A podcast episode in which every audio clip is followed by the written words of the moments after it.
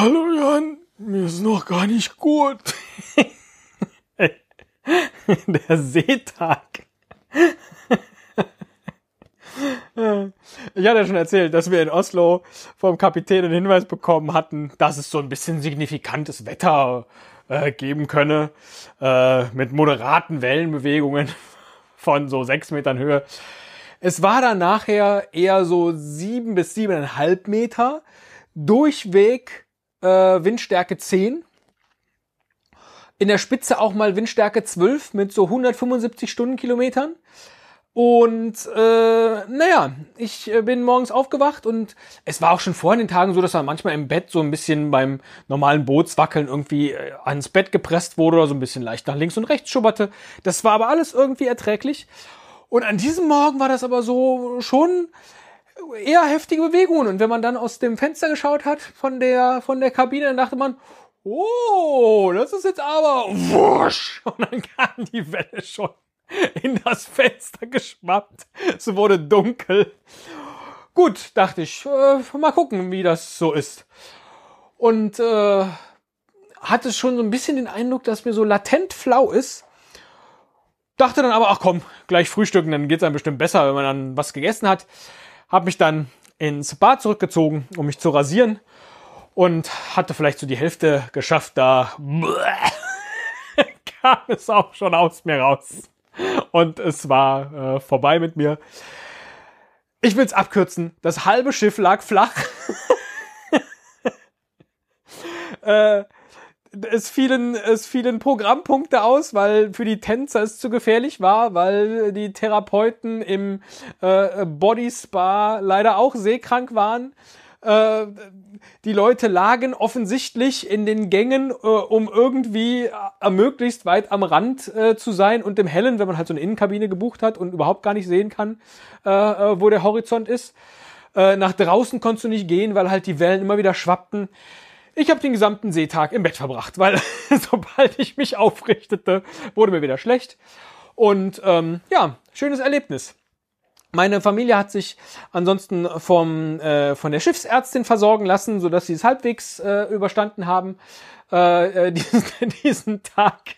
Aber es war wohl tatsächlich so, dass beim, dass beim Essen äh, äh, die Teller, die vollen Teller von den Tischen fegten, weil sich das Schiff so bewegte. In der Parfümerie die gesamten Parfümsachen von den, von den Regalen flogen und kaputt waren. Es war einfach ein richtiger, richtiger Seetag.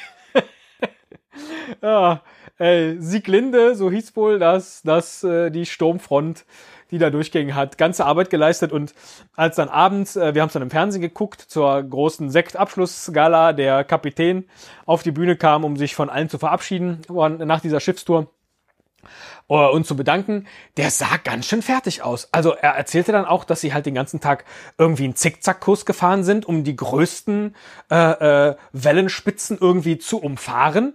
Und wenn das, was wir erlebt haben, schon umfahren von diesen Spitzen waren, dann möchte ich gar nicht wissen, was gewesen wäre, wenn der auf seinem normalen Kurs geblieben wäre. Wiederum andererseits, wir waren jetzt auf Deck 4 und als wir heute das Schiff verlassen haben, konnte man dann nochmal von außen sehen, wo so Deck 4 ist. Das ist jetzt auf das gesamte Schiff betrachtet nicht besonders hoch an Welle. Aber dass das diesen Kahn dermaßen zum Schwanken bringen kann, lecco mio. Also, schade um den Seetag und die Erlebnisse, die man vielleicht noch hätte haben können. aber es war halt einfach nichts zu machen. Ja. Unfassbar. Ja. Insgesamt so eine Schiffsreise. Also es war ähm, durch und durch ein Erlebnis. Ähm, tatsächlich, ich hatte das, glaube ich, in Kopenhagen, als wir morgens ankamen äh, und zum Frühstück gingen, dass ich so aus dem Fenster schaute. Klar, wenn du morgens irgendwie aufwachst und machst den machst Fenster auf und äh, äh, das, den, den, den Vorhang weg von deiner Kabine und dann siehst du halt, dass da was an dem Fenster vorbeifährt, beziehungsweise du an irgendwas vorbeifährst. Das ist schön, aber dann noch im Dunkeln, weil man ja meistens morgens irgendwie anlegt und so weiter, ähm, ist deshalb nicht so spannend. Aber als wir in Kopenhagen ankamen und zum Frühstück gingen, dann dachte ich so, Moment mal, jetzt, jetzt verstehe ich das. Ich gucke jetzt heute hier aus dem Fenster und ich sehe was anderes. Das ist total banal. Aber dieses Gefühl, ich habe geschlafen und am nächsten Tag bin ich woanders, obwohl meine Umgebung als solche sich nicht verändert hat, das ist, das ist schon ganz schön toll. Und auch die Einfahrt nach Oslo, ähm, hatte ich glaube ich schon von erzählt, äh, so an den, an den Bäumchen entlang und den, den Häuschen. Und du sitzt halt beim Frühstück und siehst diese Dinge. Toll. Also das war echt toll. Was ich echt anstrengend fand, war das Essen. Weil dadurch, dass wir zu viert unterwegs waren, musst du halt auch immer gucken, oder willst du natürlich auch gucken, dass du vier Plätze hast.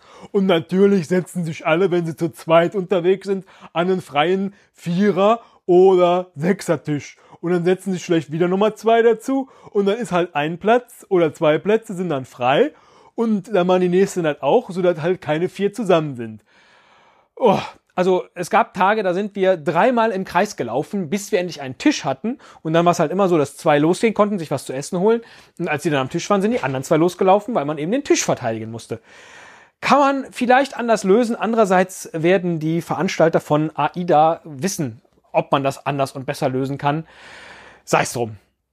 Äh, vielleicht liegt es auch einfach nur an den Menschen. Ähm, insgesamt das Tempo auf dem Schiff, das hat jetzt gar nicht mehr was damit zu tun, dass es so viele alte Leute waren. Klar waren da auch eher ältere Leute, aber es ist nicht mein Tempo. Sie sind alle sehr langsam und sie sind alle so, so verloren und drehen sich dann wieder. Und wo war jetzt die Butter und wo gibt's das Schnitzel? Und ständig läufst du in jemanden rein und es ist dann aber nicht so, dass du denkst, ach ja, Mensch, ach, mh, hm, Entschuldigung, sondern du hast immer böse Blicke. Äh, also größtenteils jedenfalls. Äh, es ist einmal passiert, dass zwei ältere Herrschaften uns sahen, wie wir die dritte Runde drehten und dann sagten, ach, wir können das nicht mehr mit ansehen. Kommen Sie doch hier an den Tisch, wir haben jetzt eh nur noch den Kaffee zu trinken. Äh, und ich war einfach nur total, also überrascht, weil es halt irgendwie sonst nicht passierte, dass Leute so aufmerksam und, und ausgeglichen äh, äh, da waren mein Lieblingssatz war eine Frau, die äh, den Schinken nicht fand und dann einen von den, von den Leuten an Deck äh, mit wirklich so einem herrischen Ton, Wo ist der Schinken? anschrie. Wo ich dachte, ey, oh, no, don't, my, my uh, husband is uh, holding the Essen. so. Mag auch daran liegen, nee, will ich gar nicht. Es waren auch einige oder sehr viele ostdeutsche Menschen dabei und auch solche äh, mit T-Shirts, auf denen äh, dann stand, äh, auch ohne Sonne braun, ja, in so einer, in so einer hm, Schrift. Was machen die denn auf so einem Schiff? Das, also tatsächlich, warum machen die das? Äh, das ist eine international besetzte Crew ist, ist das dann irgendwie so ein, so ein Fun-Faktor, dass man, hahaha, hier arbeiten die Ausländer mal für mich oder was? Warum gucken die sich dann fremde Länder an? Oder machen die das gar nicht, sondern sitzen den ganzen Tag im Brauhaus? Das ist eins von den Restaurants da, weil das deren Welt ist. Ich verstehe es nicht. Insgesamt auf so einem Schiff, ich glaube irgendwie fünf, Restaur sechs Restaurants oder sieben, ich weiß es schon gar nicht mehr, aber sieben oder neun Bars, alle irgendwie unterschiedliche Themenbars. Und da geht die ganze, den ganzen Abend die Post ab. Also es ist tatsächlich eher so, so äh, Club-Hotel, äh, all, nee, es ist nicht mal all you can eat und all inclusive, sondern eben auch nur in manchen von den von den Restaurants und alle Getränke kosten halt extra. Es, es, es kostet generell irgendwie alles extra. Das ist auch der Grund, warum ich dir jetzt zum Beispiel erst die Folgen hochlade. Das WLAN 12,99 den Tag, wenn man so ein rundum WLAN haben wollte. Äh, ich hatte erstmal nur so das, das Testpaket äh, äh gebucht und das war, das war kein WLAN, das war, das war Grütze. also, äh, und dann äh, war ich auch nicht äh, gewillt, da nochmal extra Geld und für vier Tage, wenn das dann, ne, kannst du selber ausrechnen, äh, für WLAN gewesen. Ey, dann mach doch einfach den Preis von Anfang an irgendwie ein bisschen teurer. Ich meine, ich hatte jetzt das Glück, dass das eine geschenkte Reise war. Äh, von daher muss man sich dann gar nicht darum kümmern äh, oder ich mir gar keine Gedanken um das, um das Geld äh, äh machen. Aber dann macht doch die Reise von vornherein 50 Euro teurer und dafür ist WLAN inklusive. Und alle sind glücklich. Weil, weiß nicht, äh, finde ich komisch. Aber auch, man soll halt immer seine, seine Zimmerkarte mit sich herumtragen. Und am einfachsten macht man das natürlich, indem man so ein Halsbändchen hat. Und ich sah auch ganz viele Leute, die so ein Halsbändchen hatten und dachte, die werden bestimmt irgendwo ausgegeben. Bis wir dann am AIDA-Shop vorbeikamen und ich sah, ach nee, die kann man hier kaufen. Da kostet das billigste von denen 5 Euro. nee, gar nicht wahr. Es gab eins für drei. Das war so eine Kordel. Aber das einzige mit so AIDA-Aufdruck war dann halt 5 Euro. Haben wir erstmal 20 Euro für blöde äh, äh, äh, Bändchen, Halsbändchen ausgegeben. Oh, weiß nicht. Irgendwie, mh, hm, ja. Also ich glaube, man kann, äh, wenn man das erste Mal, nein, nach diesen vier Tagen sind wir jetzt ziemlich gut akklimatisiert gewesen oder wären es jetzt gewesen für eine längere Reise, weil du verstehst dann, wie die Restaurants funktionieren, wo was steht. Das ist nicht immer logisch, aber nachher weißt du, okay, ich muss für das Obst dahin und für die Brötchen muss ich dahin und für äh, äh, irgendwas anderes muss ich äh, an eine dritte Stelle. Da, das kriegt man dann nachher irgendwie besser hin. Man weiß auch, wann man sich am besten in den Restaurants anstellt, dass es vielleicht nicht ganz so leer ist und in welchen man eher einen Platz kriegt als in anderen. Äh, so, das akklimatisiert sich irgendwie erst mit der Zeit. Dann hatten wir ja für Oslo keine freien Plätze mehr gebucht bekommen in den offiziellen ähm, in den offiziellen Touren, die veranstaltet wurden, für ja vielleicht relativ viel Geld. Andererseits äh, kostet eben auch Oslo so. Dann im, im Hard Rock Café äh, äh, kosteten ja dann zwei, zwei Kaffee und zwei Kakao äh, auch knappe 20 Euro. Ist eben teuer. So, ist eine Reise, ist okay. Muss man dann bezahlen, weiß man ja. Vielleicht vorher auch.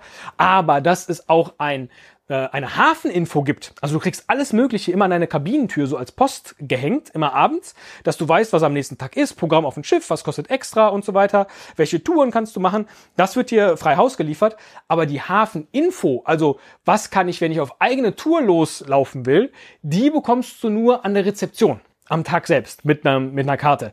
Das weißt du aber eben auch nicht voll alleine, weil es nirgendwo steht, sondern eben nur, wenn du dich dann da bewegst und auskennst und so weiter.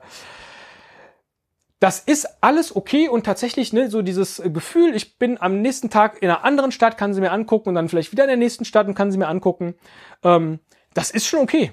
So grundsätzlich. Dass wir jetzt Pech hatten mit diesem, mit diesem äh, Seetag, der so in die Schwankungen gefallen ist, ist halt auch so, ja, ist auch ein Mega-Erlebnis äh, dann so gesehen gewesen. Wenn ich mir jetzt aber vorstelle, ich habe vielleicht ein ganzes Jahr darauf gespart oder sogar zwei, um so eine Reise zu machen und dann ist von vier Tagen einer so verhagelt, äh, vielleicht auch wieder ein bisschen blöd. Äh, ja, ich weiß nicht. Also das war echt eine Abenteuerreise. Man muss sich auf erstaunlich viele Dinge ganz plötzlich einstellen. Man muss einen neuen Rhythmus erlernen. Aber wenn man dann einmal drin ist, dann äh, kann ich mir oder verstehe ich, warum so viele Leute gerne diese diese Kreuzfahrten machen. Und wenn du dann, weiß ich nicht, auch irgendwie der Typ bist, der seine Kinder halt morgens um acht schon da in die in den Kids Club zur Betreuung gibt und dann hast du quasi den ganzen Tag frei, wenn du willst, bis abends äh, um neun und kannst dann auf das, auf das Sportdeck gehen oder an den Fitnessgeräten irgendwie was machen oder lässt dich durchmassieren oder gehst dann abends in Casino, um dann da noch irgendwie in die einarmigen Banditen Geld reinzustecken oder machst dann äh, äh, um äh, abends noch irgendwie die Malle-Party mit DJ Steve oder äh, den großen äh, äh, äh, Disco Fox Abend in der äh, AIDA Bar oder so. Klar, das ist, äh, verstehe ich, dass Leute das super finden. Keine Frage. Für Familien wie uns äh, auch okay, aber da muss man sich eben an sehr vielen Stellen irgendwie selber seinen, seinen Weg zurecht schnitzen. Macht ja aber nichts. Ist äh, völlig in Ordnung. Von daher, schöne Reise. Ob ich das aus eigener Tasche jetzt so schnell wieder machen würde, weiß ich nicht. Vielleicht, wenn die Kinder größer sind und man die dann auch auf eigene Faust jederzeit äh, loslaufen lassen könnte. Ähm, aber ein Erlebnis und mit diesem wackeligen Seetag ohnehin war das komplett. also Kopenhagen toll, Oslo hat mir zwar nicht gefallen, war aber auch toll. Äh, die Wackelei war toll. Äh, insgesamt da äh, Who is the Schinken Leute zu sehen und äh, äh, diese Stimmung mitzukriegen, war toll. Äh, die Bahnfahrt hat jetzt nichts mit AIDA zu tun, aber das war eine Katastrophe, Hin- und Rückfahrt. Äh, auf der Hinfahrt gab es kein Bordrestaurant und damit war unsere gesamte Essensplanung über den Haufen geworfen, die wir vorher gemacht hatten. Und wir haben uns mit den spärlichen Süßigkeiten, die wir dabei hatten und den spärlichen Nahrungsmitteln, die dann äh, im Zug verkauft wurden, irgendwie über den Tag gerettet. Heute hatten wir zwar zum Glück einen Sitzplatz, aber es waren wieder zwei äh, Waggons nicht da und die Leute sind halb ausgerastet, weil sie halt äh, Tickets hatten mit Sitzplatz und äh, keinen Platz hatten. Boah, naja, über das fehlende WLAN in Zügen habe ich auch schon erzählt. Ja, alles so ein bisschen anstrengend. Aber ähm, ja, so ist das halt, ja, wenn man so Abenteuerreisen bucht. Gestern haben sie erzählt, äh, es wurden in den paar Tagen, ich glaube, so 400 Pizzen pro Tag, 500 Burger pro Tag, insgesamt 2000 Ananas und 38.000 Eier verbraucht. Das waren die Sachen, die sie sagten. Für zweieinhalbtausend Menschen. Und dann sieht man halt auch den Schornstein, der da oben was rauspustet. Und äh, gut, es gibt jetzt mit der AIDA Nova äh, wohl bald das erste emissionsfreie Schiff äh, in deren Flotte. Sie scheinen offensichtlich was daran zu tun. Ah, da mag man gar nicht so richtig drüber nachdenken. Und ähm, ich habe es grundsätzlich noch nie verstanden, wieso man in Oslo äh, anlegt und dann im Belladonna Restaurant Sauerbraten mit Rotkohl und Klößen essen kann. Ich würde aber auch nicht äh, Sauerkraut mit Eisbein äh, auf Mallorca essen. Aber Leute mögen das, weil sie es kennen oder so. So, also dieser gesamte Umweltaspekt und der gesamte verschwenderische oder Verschwendungsaspekt äh, ist natürlich nochmal eine ganz eigene Kiste. Ich habe die Reise jetzt geschenkt bekommen mit der ganzen Familie und ähm, ja, man kann ja auch, man kann ja auch ähm, bei Atmosphäre beispielsweise ein bisschen Ablasshandel betreiben und äh, was ich gemacht habe. und äh, dann hat man vielleicht wenigstens ein bisschen was für die Bilanz getan. Aber ja, also tatsächlich, ich glaube, das größte Problem, wenn man so eine Kreuzfahrt, wie du es genannt hast, so eine Schiffsreise macht, äh, sind die anderen Menschen. und man kann ihnen halt so wenig aus dem Weg gehen. Das ist, äh, auch das ist ein Erlebnis für sich. Habe ich jetzt gemacht, mache ich vielleicht noch mal wieder, aber nicht zum jetzigen Zeitpunkt und dann vielleicht auch irgendwo, wo ich eine etwas größere Sicherheit habe, dass das Schiff nicht wackelt und wo das Wetter auch so ist, dass man vielleicht die Mahlzeiten auch alle draußen zu sich nehmen kann, weil das vergrößert dann natürlich äh, in 0, nix die Fläche, auf der sich diese Menschen bewegen, um ein Vielfaches äh, und man muss dann eben nicht immer blöd für, für einen Platz suchen. So. Ja, das äh, mein kleiner Reisebericht von der Rundreise von Rostock-Warnemünde.